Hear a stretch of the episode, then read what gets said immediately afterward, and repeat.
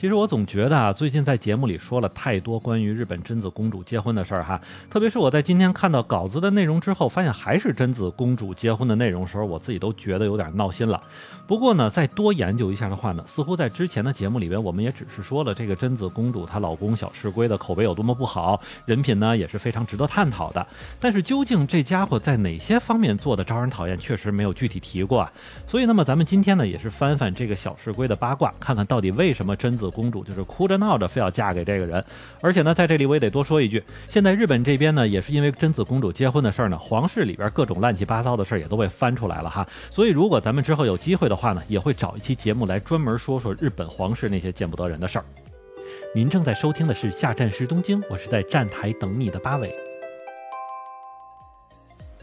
好的，欢迎大家回来，我还是在站台等你的八尾。那么贞子公主结婚这件事儿闹得也不是一天两天了哈，终于这位小姐姐将要在今年的十月二十六日完婚了。那么按照以往的规定呢，皇室的婚礼一般来说都不会有什么岔子，并且呢，多少民间的祝福的声音也应该是很多的。可就是因为贞子公主的这个老公小石龟的背景在被人们不断爆出之后呢，这场婚礼的这个味道就变得越来越让人们有点难以接受了。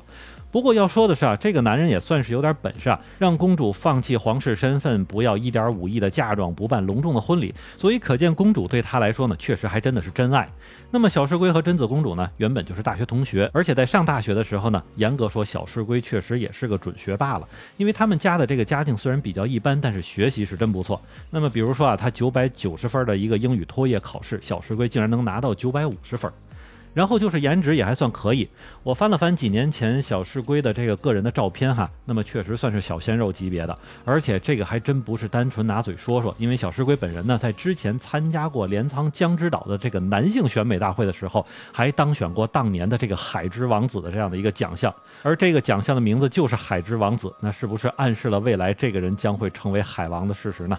所以综上所述啊，这个大学期间的高质量男性就这么获得了公主的青睐啊。而且当时两个人在交往的时候呢，还被媒体拍到过很多小细节，也都是不错。那么在过了一年之后呢，小石龟就正式向公主求婚了。如果这些事儿就说到这儿为止的话，那还真就是一个灰小伙娶了公主的美丽故事。但事件的反转往往就是在这个时候出现。那么当两个人订婚的消息出来之后呢，民间就开始各种研究小石龟同学的过去了，然后就忽然发现这个人可真是料太多了。那么就说小石龟在大学初期的生活作风问题可就是不少啊。按照知情人。所说的做法是，这个人的性格是比较狂野的，所以玩的都比较大，而且也是凭借自己长得帅呢，所以经常脚踏两只船。那么这句话细琢磨起来呢，可真是不得了啊！再加上这个被人爆出来的小石龟之前的照片呢，就是小石龟敞胸露怀的搂着两个同样看着不太善良的女孩子，就让人更加实锤了他是海王的一个身份。当然，不光是小石龟本人哈，他的父亲和祖父都曾经因为与日本国内的一些邪教有着千丝万缕的关系，也是被人发现了。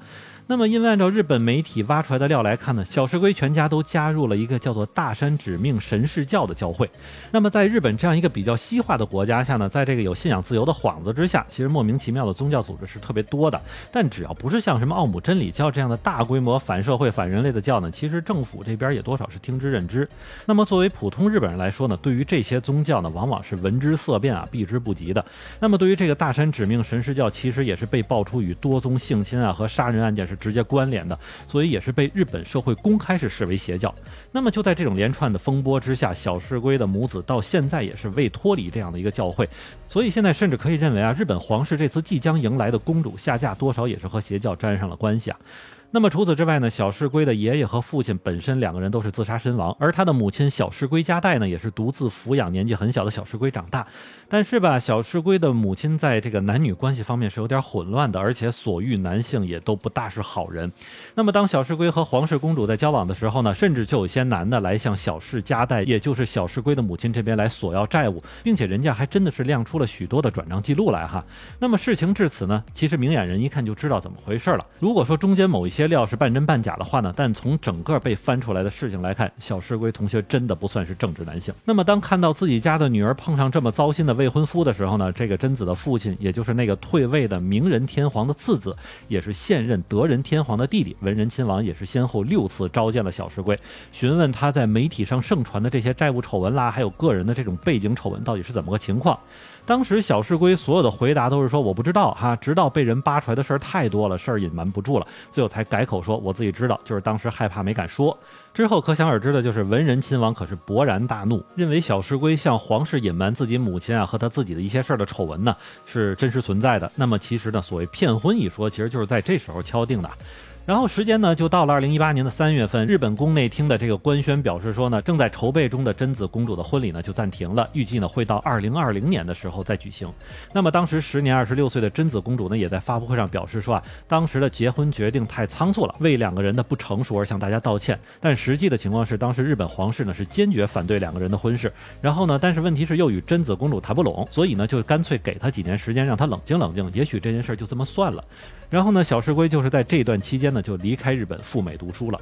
到现在为止呢，已经时隔四年了哈。贞子公主不但没有改变要结婚的想法，甚至还因为这个事儿得了抑郁症。按照皇室这边的说法呢，就是公主的这个抑郁症的原因，就是因为民间不断的八卦和这种绯闻的出现，以及皇室本身对这件事儿的反对。所以贞子公主的老爹也是不得不妥协了。文人亲王这边呢，最后以不能举行任何形式的婚礼来表明自己不高兴的态度。当然，我知道有些听众在这里也会问啊，说皇室结婚这 这个公主喜欢谁是自己的事儿哈，那么老百姓跟着起什么哄？那么答案就是一个，因为他们花了人民的税金呐。因为在九月二十七日，小石龟这边回到日本之后呢，就完全没有了之前在媒体镜头前装样子的事儿了哈。什么扎了个马尾辫呐，安排大规模安保啊，这些都让老百姓看着特别不爽。另外再加上公主这边结婚之后变成普通人，就不能继续在原先的地方住了。但贞子公主和小石龟的身份呢又是比较特殊，所以两个人在在日期间呢会住在每个月的房租超过五五十万日元的高级公寓之中啊。那么这个公寓的租金呢用的是贞子公主在之前存下的一亿日元，大家可以仔细。想想哈，公主的这个岁数又没怎么上过班，哪来的一亿日元呢？然后也是为了保护小石龟不被老百姓们抓住暴打，估计还会使用大概两千万日元左右的安保费用，而这部分费用最后也将是会由这个纳税人买单啊。所以无论是小石龟还是公主，目前两个人也不再琢磨怎么洗白自己在日本的口碑了，所以还在日本居住的期间呢，干脆就放飞自我的活着吧。而现在能够想到的是，无论小石龟怎么扎，应该也不会在婚后对贞子公主太不好。毕竟日本皇室现在虽然没啥能力了，但是真的要是被惹到了，估计也不会轻饶了他。毕竟贞子公主主的老爹这边也真的是攒了一肚子火了吧。好，那么感谢您收听下站时东京，我是在站台等你的八尾。